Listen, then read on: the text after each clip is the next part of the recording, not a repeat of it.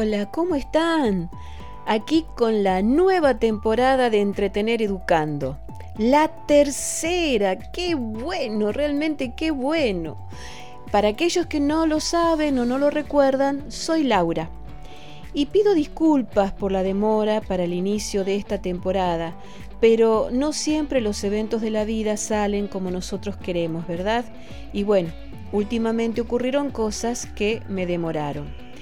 Aún así, quiero agradecer al grupo fiel de oyentes que está a la espera de un nuevo episodio o que vuelve a escuchar los episodios que hemos subido a la plataforma. Me pidieron que nombre a los países que escuchan Entretener Educando.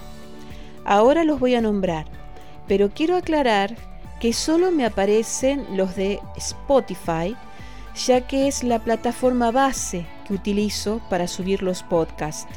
De allí se derivan hacia otras plataformas, que es donde tal vez algunos de ustedes me escuchan. Pero no tengo las estadísticas, así que si no los nombro, si no nombro el país del cual me están escuchando, no se ofendan, por favor. Bien, aquí vamos según la cantidad de oyentes que hay en cada país. O sea, vamos de donde me escuchan más a donde me escuchan menos.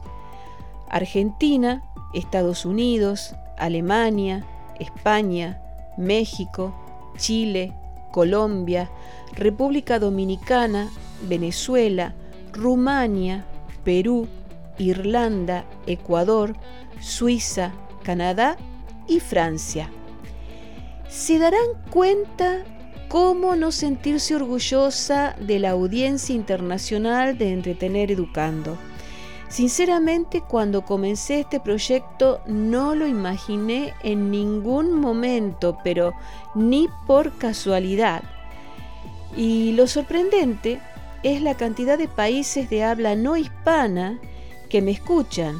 Por lo tanto, un saludo a todos los seguidores de Entretener Educando de habla hispana que se encuentran repartidos por todo el mundo o a aquellos que quieren practicar su español. Y en este inicio de la tercera temporada vamos a hablar de un tema muy lindo para los que nos gustan los animales. Vamos a hablar de los perros y los gatos por qué tienen distintos comportamientos entre el ser humano, cómo comienzan a integrarse como mascotas, las diferencias que tienen entre ellos en cuanto a las necesidades, las características de cada uno. No vamos a decir cuál es mejor, eso no, porque cada uno tendrá su propia elección. Y en lo personal, si ustedes me permiten, este episodio se lo dedico a mi compañerita de más de 17 años, mi perrita, que partió de este mundo hace muy muy poquito, pero que yo sé que su almita se quedará por siempre conmigo. Comenzamos.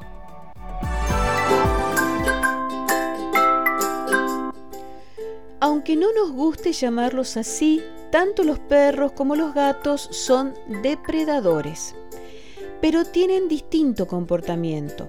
Por ejemplo, los lobos y los perros salvajes cazan en manada, cooperando justamente en esa caza y compartiendo los despojos. Tal vez las condiciones son malas, pero al trabajar en grupo, al trabajar en equipo, es difícil que todos fallen y es preferible compartir poco a nada.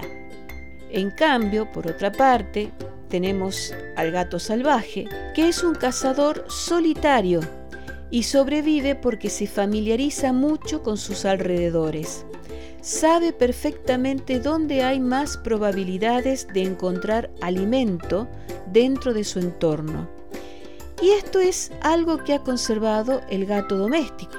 En contraste, el perro es un animal social ligado a sus semejantes y salvaje y al ser humano si es doméstico.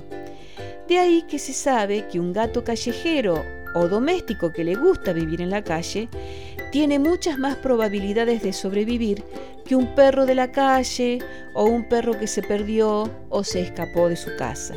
Y también se entiende ese dicho que suele decir que el gato pertenece a la casa y el perro a su dueño.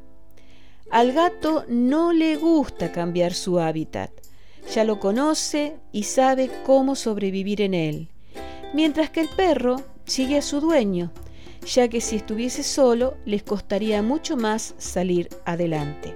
Pero acá vamos a aclarar algo, porque más de uno va a escuchar esto y va a decir, no, no es así. Es cierto que los gatos viven en manadas, manadas gatunas se les suele llamar. Muchas veces escuchamos que hay un montón de gatos en un terreno baldío o en el fondo de una casa que incluso ni siquiera interactúan con los dueños de casa.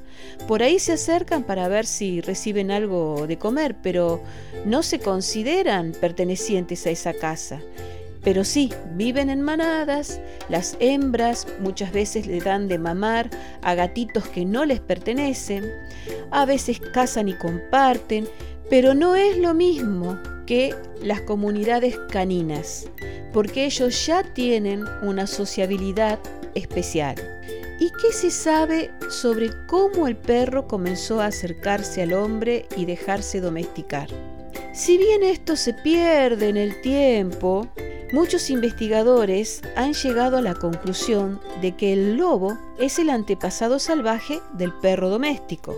Es muy probable que los lobos buscaran restos de comida en la cercanía de los distintos campamentos humanos. Poco a poco el hombre los fue aceptando. ¿Por qué? Porque les resultaban muy útiles, porque eran guardia permanente que tenían, ahuyentaban a los merodeadores, por otro lado también a las amenazas nocturnas, otros animales que podían aparecer. Y lo que es también muy importante, advertían con sus ladridos y aullidos la proximidad de desconocidos. Con el tiempo fue pasando de guardián a guardián y compañero. Un lobo quedaba domesticado cuando transfería su lealtad a los seres humanos. Luego, justamente con la intervención del humano, comenzaron a aparecer las diferentes razas tratando de que realicen determinadas tareas, como por ejemplo cazar, rastrear, guardianes, de compañía, esos son los que me gustan a mí, pastores, bomberos, rescatistas, perros de policía. A estos tres hay que admirarlos porque más de una oportunidad han dejado su vida para realizar su trabajo. E incluso ahora se los adiestra para ser perros terapéuticos.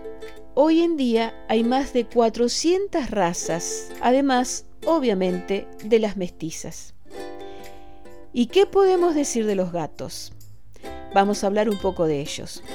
Justamente por ser tan autosuficientes como comentamos al comienzo, no ven a su dueño como tal, sino como a un igual. De ahí que cuando los llamamos no siempre vienen, algunos responden de lejos, con un pequeño maullido, como diciendo, aquí estoy.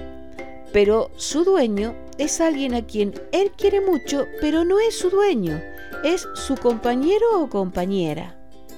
Los que tienen gatos saben que tienen una lengua áspera. Eso es porque tienen unos diminutos y numerosos nódulos endurecidos que le permiten raspar hasta el último pedacito de carne de los huesos. Y también les sirve para realizar una limpieza profunda tanto de su cuerpo como el cuerpito de sus crías. Otra cosa característica de los gatos es su famoso ronroneo, que la verdad que nos encanta a todos. Es realmente una característica de los gatos, ya que los felinos más grandes como tigres y leones, según los investigadores, no lo hacen. La verdad que si ellos lo dicen, yo les creo. Nunca tuve la oportunidad de escuchar un tigre o un león ronronear.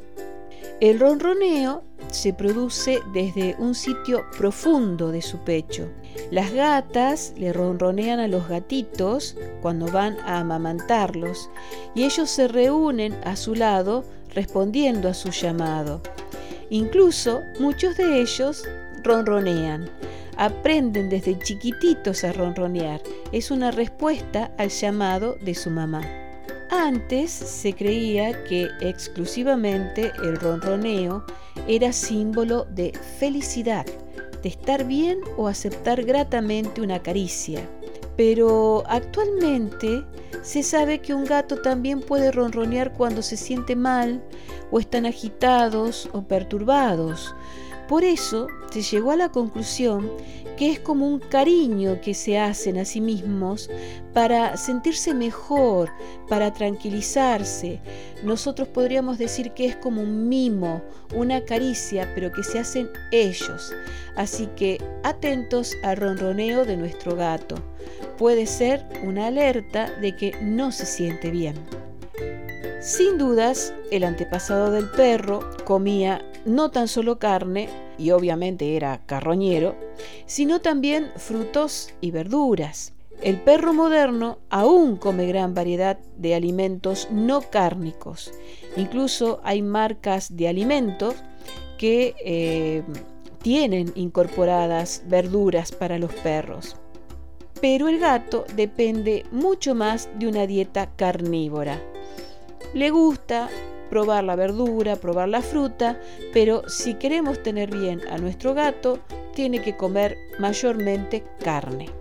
Otra cosa muy llamativa es que gatos y perros frecuentemente mordisquean pasto y hierbas. Lo hacen así como nosotros de tanto en tanto necesitamos tomar un analgésico o un antiácido.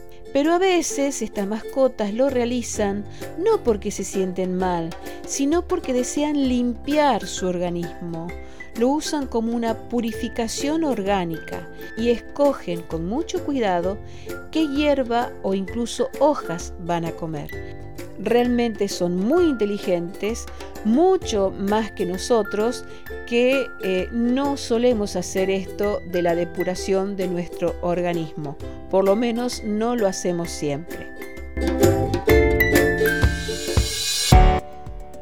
Se pueden imaginar que hay muchísimo más para decir sobre los perros y los gatos, pero necesitaríamos otro episodio.